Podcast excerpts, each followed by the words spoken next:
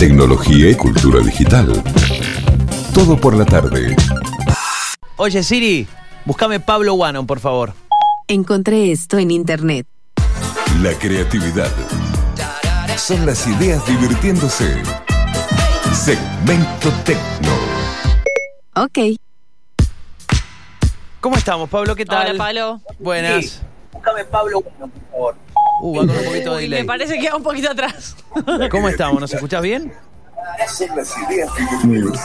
Ay, ¿Ustedes me escuchan? sí, me parece que tenés ¿Estás el, con la el radio? retorno. Sí, ¿tenés algún retorno ahí medio de, de- con delay o no? Estamos escuchando. Hola, Sí, uy. sí. Estamos Hola, con un Angie. delay. Puede ser la, la página de la radio o algo, algo así que tenés eh, activo por allí. Era la página de la Ahí radio. está, muy Ahí bien, muy está. bien. ¿Cómo andamos? Bien, bien, muy bien. Bueno, primero que nada quería felicitarlos a todos por el Día del Periodista. Igualmente, Gracias. igualmente. Le, le pag- le Igualmente. pegamos ahí cerquita. Eh, así que bueno, es, es un día importante por, por- porque, bueno, toda la profesión nuestra ha ido evolucionando. Eh, en particular, fueron creándose como, como especialidades, ¿no? Como lo que estamos haciendo un poquito en el programa. Sí. Eh, Sí, tal o cual. sea, ya hay periodistas que están más formados en la parte de, de ciencia, de tecnología, ¿no? Todo lo que estamos tratando nosotros. Y, y bueno, me puse un poco a indagar, ¿no? A recordar un poco cómo empezó el, el- el periodismo de ciencia, de tecnología en la Argentina. Eh, y la verdad hay una movida muy grande en los años 80. Ujú. Pero si uno se pone a indagar más y más, en definitiva, eh, Einstein vino a la Argentina en 1925, bueno, es como que uno se puede ir más lejos, ¿no? Y dentro de esa, de esa curiosidad, una reflexión que quería, que quería comentar es que eh, ustedes saben que, bueno, antes de que vinieran los españoles acá, bueno, no, no, estaban los querandíes, ¿no? Eran como tierras indómitas estas. O sea, no, no, no había nada, ¿no? Sí. ¿Y qué se imaginan que fue lo primero que apareció acá, en, en lo que serían las tierras nuestras? ¿Apareció en, en- en qué sentido? Eh, Cuando, cuando vinieron los europeos. Ujú. Misiones. Eh, las misiones, no sé. Claro, vinieron misiones de colonización, Claro. digamos, ¿no? De, de- de- de- pero, pero, ¿quién pisó primero la tierra? ¿Quién pisó primero la, la- la Argentina, digamos? Lo que iba a ser la Argentina. Ah, ya. Me está matando esa pregunta. Perdí. Esa una no la tiene tanto, ¿no? No, no, no, no, no, no. Ya, me voy a poner a estudiar. Américo Vespucio. Ah, a Claro, sería uno de esos, ¿no? Claro, uno Eh, tira los nombres que por ahí más va aprendiendo, más, los más populares, Los los, que te los- van quedando. los mainstream de la historia. Tal cual. Bueno, eh, primero, antes de que nadie desembarcara Sí. en, la, en la Argentina, o sea, como hubo como una especie de survey de, de- de exploración, eh, el primero que apareció eh, fue la expedición de Magallanes, donde estaba Andrés Sí. de San Martín, que era un, un gran matemático español, que fue el que hizo las observaciones y que el que se dio cuenta que más o menos esta parte del río de la Plata era bastante interesante como puerto, ¿no? que cier- tenía ciertas ventajas para, para poder llegar a ser un puerto, no toda la zona del río de la Plata, no, no Buenos Aires en específico, Sí. ¿no? Eh, pero bueno, eso fue en el año 1520, ¿no? Faltaron 16 años más para que aparezca Pedro de Mendoza Claro. y se, anima- se animara a establecer, digamos, la primera presencia europea en, en la zona, ¿no? Eh, pero esta es una cuestión que yo no, no sabía. Eh, Pedro de Mendoza arribó a la, ban- a la banda oriental, o sea, no, no, al lado argentino, en enero de 1536. eh, y poco después envió a las personas inteligentes a la costa opuesta, o sea, a nuestra Buenos Aires, digamos, a la Sí. Argentina, ¿no? Eh, ¿Por qué? Porque tenían que estas personas inteligentes reconocer, estudiar si esto tenía sentido, de venir para este lado, etcétera. Eh, y lo que dicen las crónicas es que los primeros que llegaron hasta este sitio fueron los denominados cinco pilotos. Eh, que tres años más tarde, o sea, toda una investigación, estamos hablando, elevari- elevarían un informe de las ventajas, digamos, que tuvo Buenos Aires como puerto, ¿no? A- Ahora, para ustedes, ¿qué significaría esta palabra de los cinco pilotos? O sea, que la denominación de los cinco pilotos, ¿por qué se lo llamó ¿A los qué se referiría con cinco pilotos? Eh, con los cinco capitanes. Sí, podría llegar a ser, pero el capitán era, digamos, Pedro de Mendoza, ¿no? Serían Sí. estas personas inteligentes, ¿no? Yo no tengo Bueno, una, Fernando, fíjate, no sé. No, bueno, Les no, no, no. comento. Yo no soy Estos bueno cinco para. pilotos eran los que serían los cinco matemáticos. Sí. O sea que Ah, aún antes de que existiera la ciudad de Buenos Aires, hubo técnicos en ella. Los primeros que bajaron sobre Buenos Aires y la estudiaron fueron los tecnólogos, digamos. Mirá vos. O sea, los pilotos no eran simples tripulantes, ¿se entiende? Sí. Eh, eran, eran gente con formación, ¿no? Se llamaba la, la Casa de Contratación de Sevilla, era la que se ocupaba de organizar estas misiones que decía Angie, y para eso contrataba técnicos, navegantes expertos, y a Sí. los que le dieron este nombre de pilotos. ¿no? Pilotos. Mira. pilotos. Eh, y eran muy versados en cosmografía y astronomía y obviamente en matemática, ¿no? Así que me pareció increíble, ¿no? Hablando de las raíces de cuándo viene el periodismo, bueno, la tecnología, antes que la política, fue lo primero que llegó a la Argentina. ¿Lo hubiesen imaginado? Magnífico. magnífico. No, eh, no sé si, a ver, no sé si no me lo hubiera imaginado, creo que no me lo había puesto a pensar, lamentablemente, de- quizá debería haberlo hecho, pero me pone contenta saber este dato.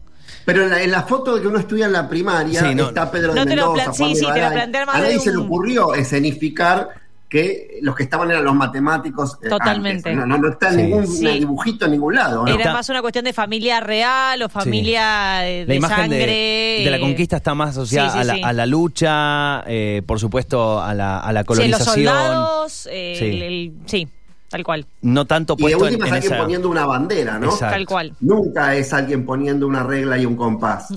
tal cual.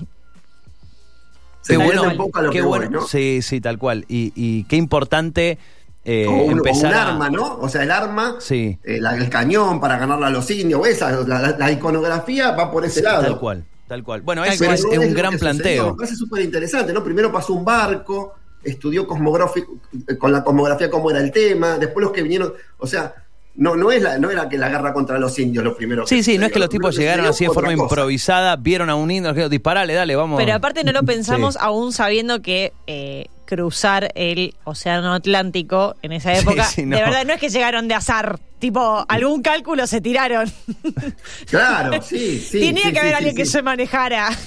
Claro, es que si no terminabas en cualquier lado. No, Bueno, la, serie, la, la serie, la serie esta de los vikingos, la que está en Sí. Netflix, un poco habla de los primeros descubrimientos que hay alrededor de la astronomía para que ver que el sol, de acuerdo a cómo estaba, era para tiras para el este, el oeste, qué pasaba, ¿no?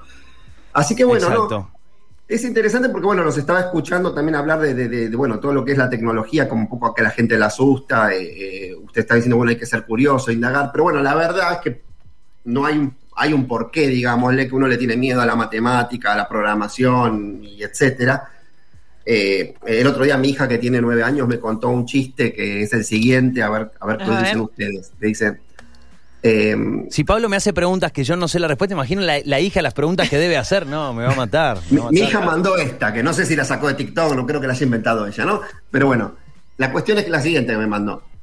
Eh, si sabes cuánto es uno más dos, tuviste una infancia feliz. Entonces la pregunta para Angie y para Fer acá es, ¿ustedes Ya no saben sé la cuánto es respuesta. uno más dos? Es que voy a ¿Tuvieron decir, es que es obvio que la respuesta que voy a decir está mal. Claro, yo, yo creo que voy a O sea, pisar el palito. Sí claro. o sí. O sea, el remate de este chiste no puede ser tres. Claro, no. Igual- no debiera ser tres. igual Pero que va por el lado de- siquiera tiene la imaginación Por lo de ser hijo único. es la, la respuesta, digamos. ¿Por lo de ser hijo único tampoco. o no? Dos, dos más uno, los padres y el hijo. No, pero es uno más dos. Podría Estoy ser, pensando en no. uno más. A ver. No, pero uno más dos, eh, como que el hijo único, el no tener hermanos, como que va todo para Igual, vos. pero yo tuve Eso hermanos es- y tuve una infancia relativamente feliz. A ver, fíjate, si vos no tuviste una infancia feliz, les digo la respuesta, ¿eh? pero miren la concepción que hay detrás de la respuesta. Si vos tuviste una infancia feliz, es que no te quemaron con las matemáticas. Eso es lo que quieren decir los chicos. Que no los vuelvan con lo loco con la anotación de la matemática, y más matemática y todo eso que no me gusta. Entonces, si vos tuviste una infancia feliz y no te quemaron con la matemática, no sabés qué es el signo más, ni siquiera te interesa, desaparece. ¿Y qué te queda un les precioso 12? Wow, es, claro, pero te- eso te lo dijo tu, tu niña de nueve años. me Wow, me la- wow, Pero estoy procesando todavía. wow. No, no aprendiste a hacer las cuentas, ¿entendés? No está el Sí. más. y tuviste una infancia muy feliz. Wow. Pero bueno, a lo que, a lo que un poco, eh, hilando todo lo que estamos charlando, es cuánto se pueden simplificar o no las cosas, ¿no? Porque es cierto, eh, a veces por ahí las notas que hacemos y todo, y a mí me encanta hablar de programación, inteligencia artificial, robótica, etcétera, pero digamos el backend, lo que hay detrás de eso, termina siendo mucho código sucio, matemático, una cosa media compleja, demasiado más, en los términos de mi hija Zoe, ¿no? Demasiado cuchuflo, demasiado más, Sí. demasiada cosa, digamos, ¿no?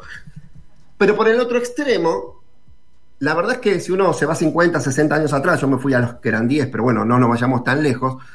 Cuando se inventaron las computadoras, el operar una computadora era algo solo de matemáticos, el código era assembly, o sea, operar una computadora era imposible. Decirle que haga uno más dos no era poner uno más dos, era una cosa infernalmente compleja de hacer todo, ¿no? Para todo había que hacer un programa, era cosa de ultra especialistas, digamos. Y uno no se da cuenta, pero hoy uno, usando un smartphone, por ejemplo, está operando una computadora, Sí. una tremenda computadora. Entonces, un poco para no asustarse entre ir hasta estos dos mundos, ¿no? El mundo de este de la programación, que tiene los más y los cochuflos, uno tiene que entender que no es que se quedó eso, la tecnología se fue simplificando hasta tal extremo que básicamente más o menos lo usa cualquier persona y uno está operando una computadora, ¿no? Entonces, tal vez a los chicos de 14, 15, 16 años, que uno los quiere llevar un poco para el mundo de la programación, porque sí es cierto que saber lo que es el más y, sí te da alguna ventaja, y sí en lo que decía Angie también antes, de la curiosidad, el despertar la forma de pensar y de etcétera, pero necesito algo, digamos, cosas en el medio, digamos, que me lo simplifiquen, ¿no? Pero sobre todo tampoco para mí alcanza con eso, porque en definitiva, porque sí, por ser curioso, por, por pensar mejor, la verdad es que los chicos o los grandes también, siempre lo que necesitamos es un porqué, un why, ¿no? Una motivación, algo que nos interese realmente hacer. Es muy difícil aprender por aprender. Es mucho más sencillo si uno puede aprender porque tiene la motivación de hacer algo en concreto. Entonces, algo en Totalmente. concreto es, en definitiva, y agarrando muchas necesidades del mundo, es hacer una simple paginita web. Eso agarra un montón de cosas. No te digo que todas, pero muchas cosas, ¿no? Entonces, ¿qué consejo puedo dar yo para sacarlos más? Aprender programación o cosas de ese mundo de una manera tan simple como lo, o lo más posible parecido a lo visual, que sería operar los smartphones, o sea, que los las cosas sean más visuales y yo las agarro y ya está. Eso, eh, pero que a su vez si uno quiere complicarlo, la puede complicar mucho. Claro. Eso hoy en día se llama WordPress. Hay otros, pero digamos que WordPress es claramente el principal. Y un poco la, la idea de la columna de hoy era eso, ¿no? Animarse a, a- a todos los que dicen, bueno, ¿por dónde empiezo? Y no empieces por el código. Es demasiado más. No empieces por el código, ¿no? Empezá por WordPress. Eh, ¿Y por dónde? ¿Y qué hago? ¿Qué es lo primero que hago? Y bueno, lo primero que vos tenés que hacer es bajarlo, sería un lío. Bajar el software a la computadora, cómo la uso, no sé. Bueno, hay normalmente lo que hay con esto que siempre cuando, cuando uno hace una página web tiene algo de desarrollo que sería poner lo que yo quiero no sé hagamos una, una página web con nuestras famosas eh, zapatillas cómo era que se llamaban Las altas llantas. las altas llantas no entonces bueno Sí. eh, necesito un lugar donde Un e-commerce. Entonces hay, hay, hay algunos sitios, hay uno que se llama cloudaccess.net, que yo se lo aconsejo mucho, que ya tiene el, el WordPress metido ahí, tiene todo ya metido ahí, con lo cual uno se desentiende de toda la cuestión y lo tiene gratis y te lo deja, cada mes lo tenés que ir renovando, entonces bueno, no será el mejor del mundo, pero para hacer esta prueba piloto anda joya y anda muy bien, yo lo he probado, es genial. Entonces ahí uno sí se baja al WordPress y después lo que hay son como constructores visuales. Eh, WordPress tiene uno que se llama Gutenberg, que es como nativo de WordPress, y después hay otros, los principales son Elementor, eh, hay otro que se llama Oxygen, que ahora está muy de moda, pero al ser visuales, ¿qué pasa? Es que es más fácil. Vos haces como drag and drop, o sea, agarrás y tirás en la página. Agarro el, el, el, el, Sí, bloque. cuadrado bloque. de la imagen, plum, lo tiro acá. Pongo la imagen de Angie, agarro otro cuadrado con otra imagen, pongo la de Fer, pum. Agarro el formato de texto header, que sería el de título, pongo altas llantas, agarro, ¿no? Entonces voy agarrando lo- los bloques, los voy tirando ahí y voy llenando mi contenido. Adentro de eso se está generando un toconazo de código, Sí. pero no tengo, la- no tengo idea ahora de ese código y no importa tenerlo tampoco. O sea, uno sin meterse dentro del código, puede hacer hoy en día eh, sitios de una complejidad ni siquiera mediana, alta y muy alta.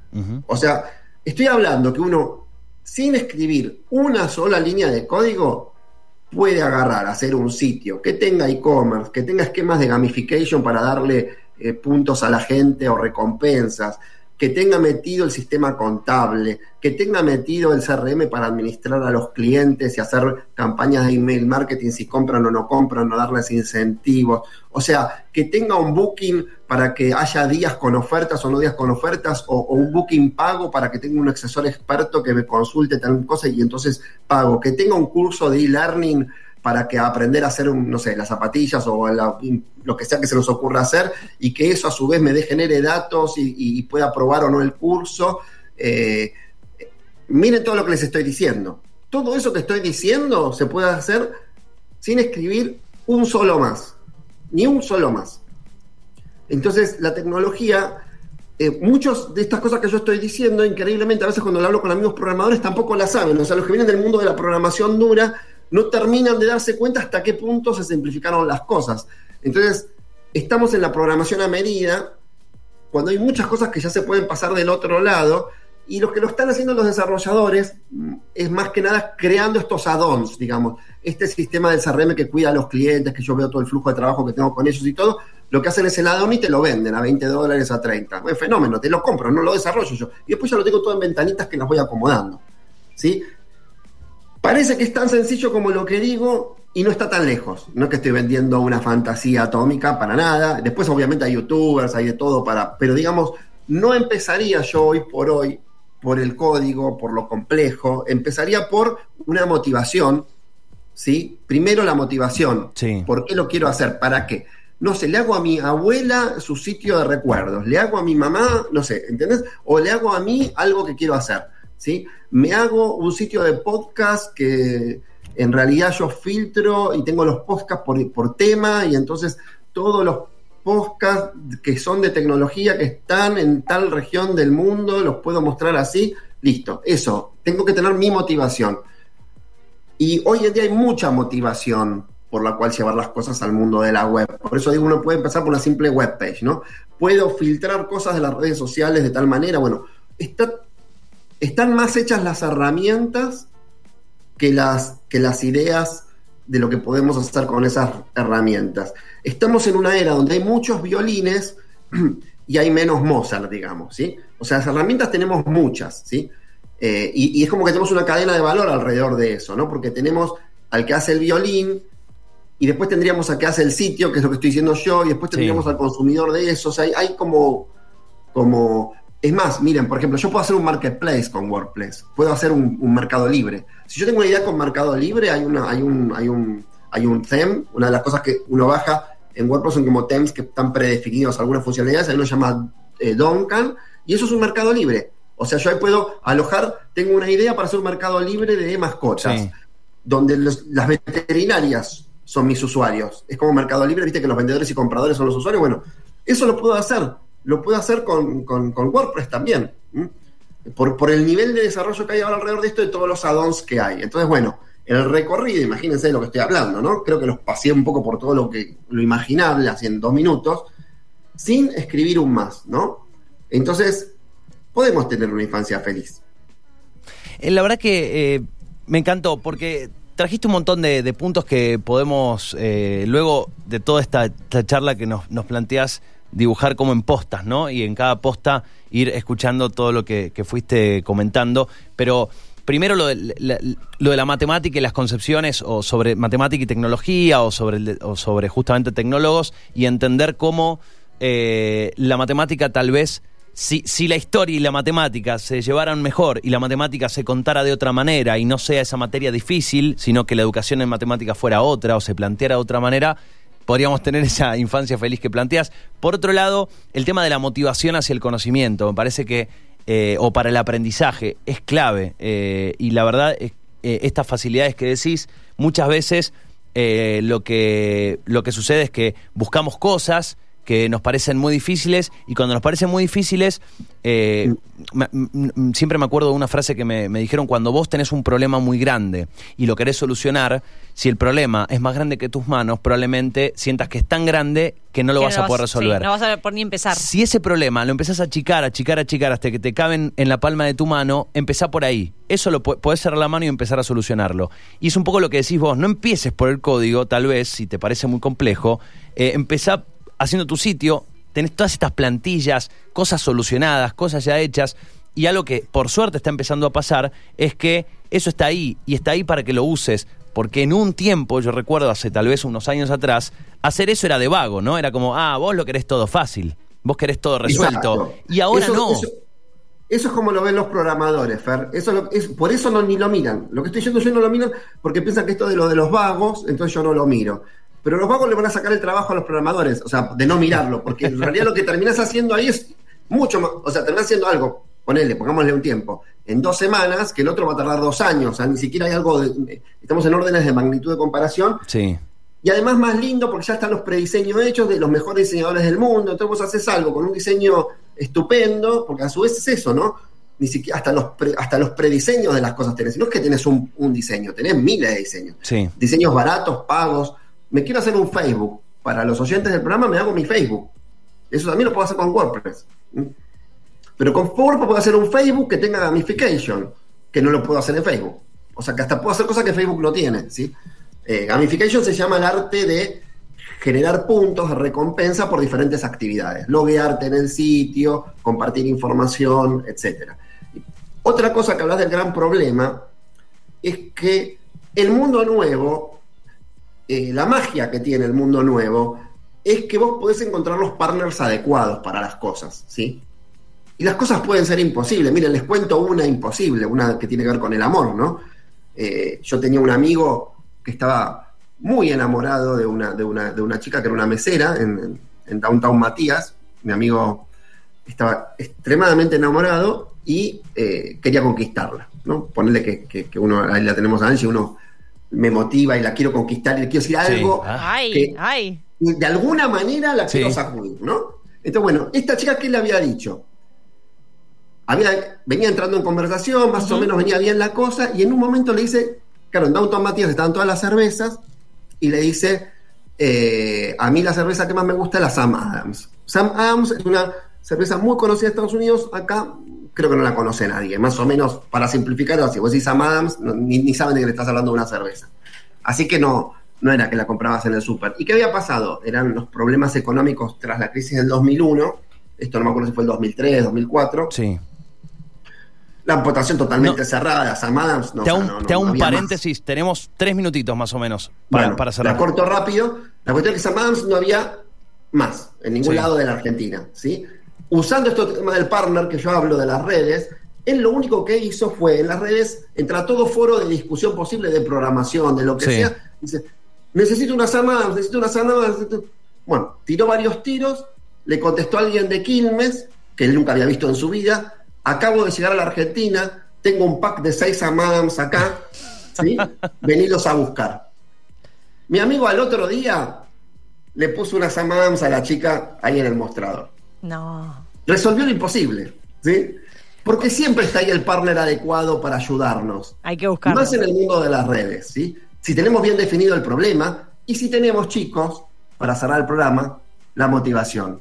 Y esta chica, te digo, le había dado una gran motivación a mi amigo. Voy a poner, eh, viste que se hacen cuadritos, eh, vos podés poner eh, una frase en un cuadrito, pero esta columna en un cuadrito no entra. Así que lo que podemos hacer es agarrar el- el audiograma de la columna y hacerla cuadrito. Entonces, después escaneas ese audiograma y lo, te- y escuchas, lo escuchas cuando querés en tu celular. Eh, la verdad, un- me, me encantó, me encantó eh, y, y- y disfruto cada martes poder escucharte y, y hacernos pensar, eh, hacernos estas preguntas y ahora me voy a poner a investigar más sobre los cinco pilotos también. Ya me quedó ahí, me quedó ahí en la cabeza. Gracias, Pablo. Un beso a todos, Muchas cuídense gracias, mucho. Pablo. Fuerte abrazo, eh, hasta Chau, chau. luego. Bueno, eh, nos quedamos pensando mucho hoy. ¿eh? hoy Sí, eh, sí, sí, sí, sí, Hay hoy tarea para la casa. Hay tarea para la casa. Eh, la verdad, espectacular. Allí pasaba Pablo Wannon. Tecnología y cultura digital. Todo por la tarde.